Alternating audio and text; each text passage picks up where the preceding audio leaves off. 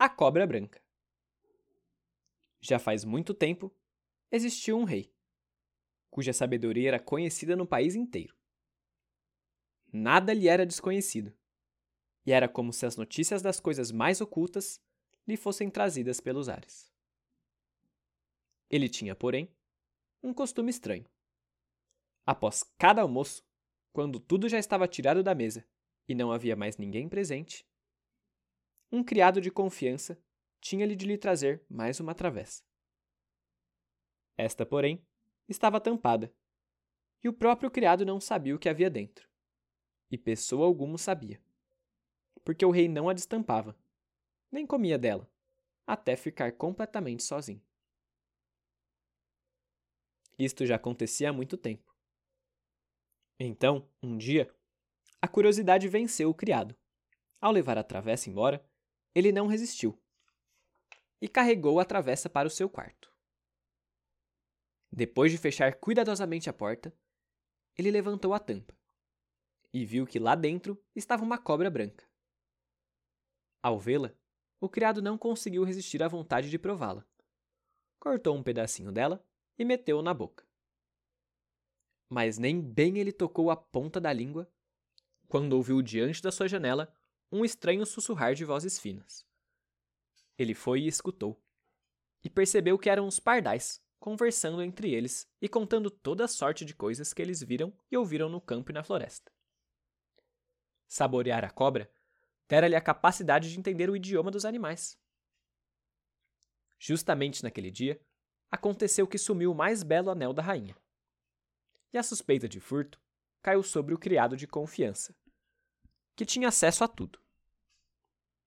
O rei convocou a sua presença e ameaçou, entre palavras de dura repreensão, de severo castigo e punição, se até amanhã ele não pudesse indicar o culpado.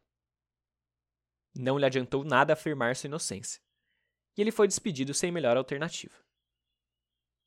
Na sua angústia, ele desceu para o pátio e ficou pensando como se livrar daquela aflição. Lá estavam os patos, muito tranquilos na água corrente, descansando, alisando-se com os bicos e conversando entre si. O criado parou e ficou escutando. Eles contavam uns aos outros por onde estiveram andando naquela manhã, e que boa comida encontraram. Então um deles disse, aborrecido: Pois eu sinto um peso no estômago. Engoli na pressa um anel que estava embaixo da janela da rainha.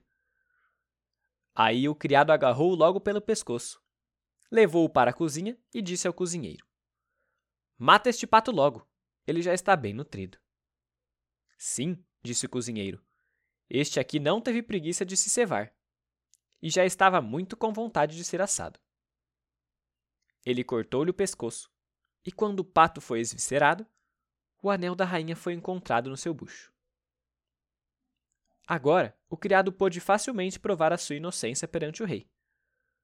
E como este queria consertar a sua injustiça, permitiu que ele pedisse uma recompensa, prometendo-lhe o lugar mais honroso que ele desejasse na sua corte. O criado recusou tudo e só pediu um cavalo e dinheiro para o caminho, pois tinha vontade de ver o mundo e de viajar por algum tempo. Quando seu desejo foi atendido, ele se pôs a caminho e um dia passou por um lago, onde ele reparou em três peixes que ficaram presos num cano e se debatiam por água. Embora se diga que os peixes são mudos, ele ouviu, no entanto, os seus queixumes por terem de morrer tão miseravelmente. E porque tinha coração compassivo, ele desceu do cavalo e soltou os prisioneiros de volta na água. Eles rebolaram de alegria puseram as cabeças para fora e gritaram para ele: Pensaremos em ti, e te recompensaremos por nos teres salvo. O homem cavalgou adiante, e pouco depois pareceu-lhe ouvir uma voz na areia, aos seus pés. Prestou atenção e ouviu uma rainha das formigas se queixando. Se ao menos os homens, com seus animais desajeitados, nos deixassem em paz, esse cavalo estúpido pisou meu povo sem dó, com os seus cascos pesados. o criado desviou o cavalo para um caminho calçado de pedras. E a rainha das formigas gritou para ele: Nós pensaremos em ti e te recompensaremos. O caminho levou-o para uma floresta, e lá ele viu um casal de corvos que atirava os seus filhotes para fora do ninho. Fora convosco, seus imprestáveis! Gritavam eles. Não podemos mais alimentar-vos. Já estáis bem crescidos e podeis vos cuidar sozinhos. Os pobres filhotes, caídos no chão, esperneavam e se debatiam, gritando: Coitados de nós, crianças desamparadas! Temos de nos alimentar sozinhos e ainda nem sabemos voar.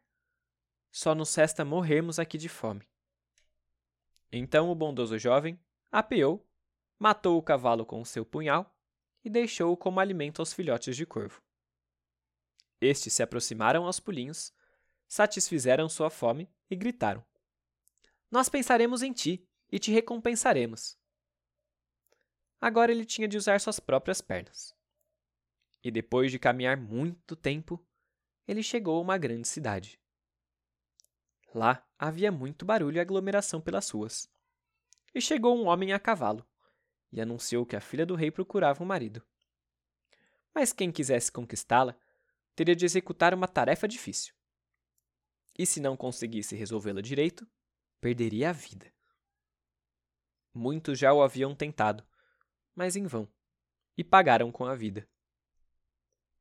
Mas quando o jovem viu a princesa, ficou tão deslumbrado pela sua beleza que se esqueceu de qualquer perigo.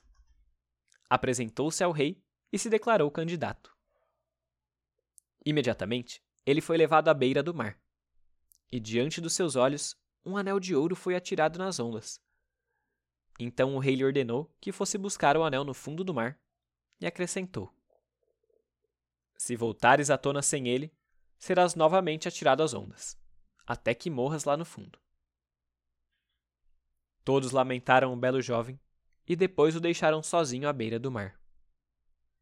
O moço ficou lá parado, pensando no que iria fazer.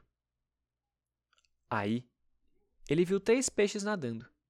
E eram os mesmos cuja vida ele salvara. O do meio tinha na boca uma concha, que ele depositou aos pés do moço. Quando este a pegou e abriu, lá estava o anel de ouro dentro dela. Cheio de alegria, ele levou o anel ao rei e esperou que ele lhe desse a recompensa prometida.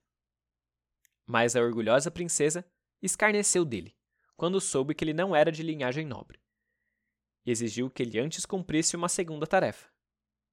Ela mesma desceu ao jardim e espalhou dez sacos de milho miúdo na grama. Ele teria de recolher tudo isso antes do sol nascer, disse ela. E não pode faltar nem um só grãozinho.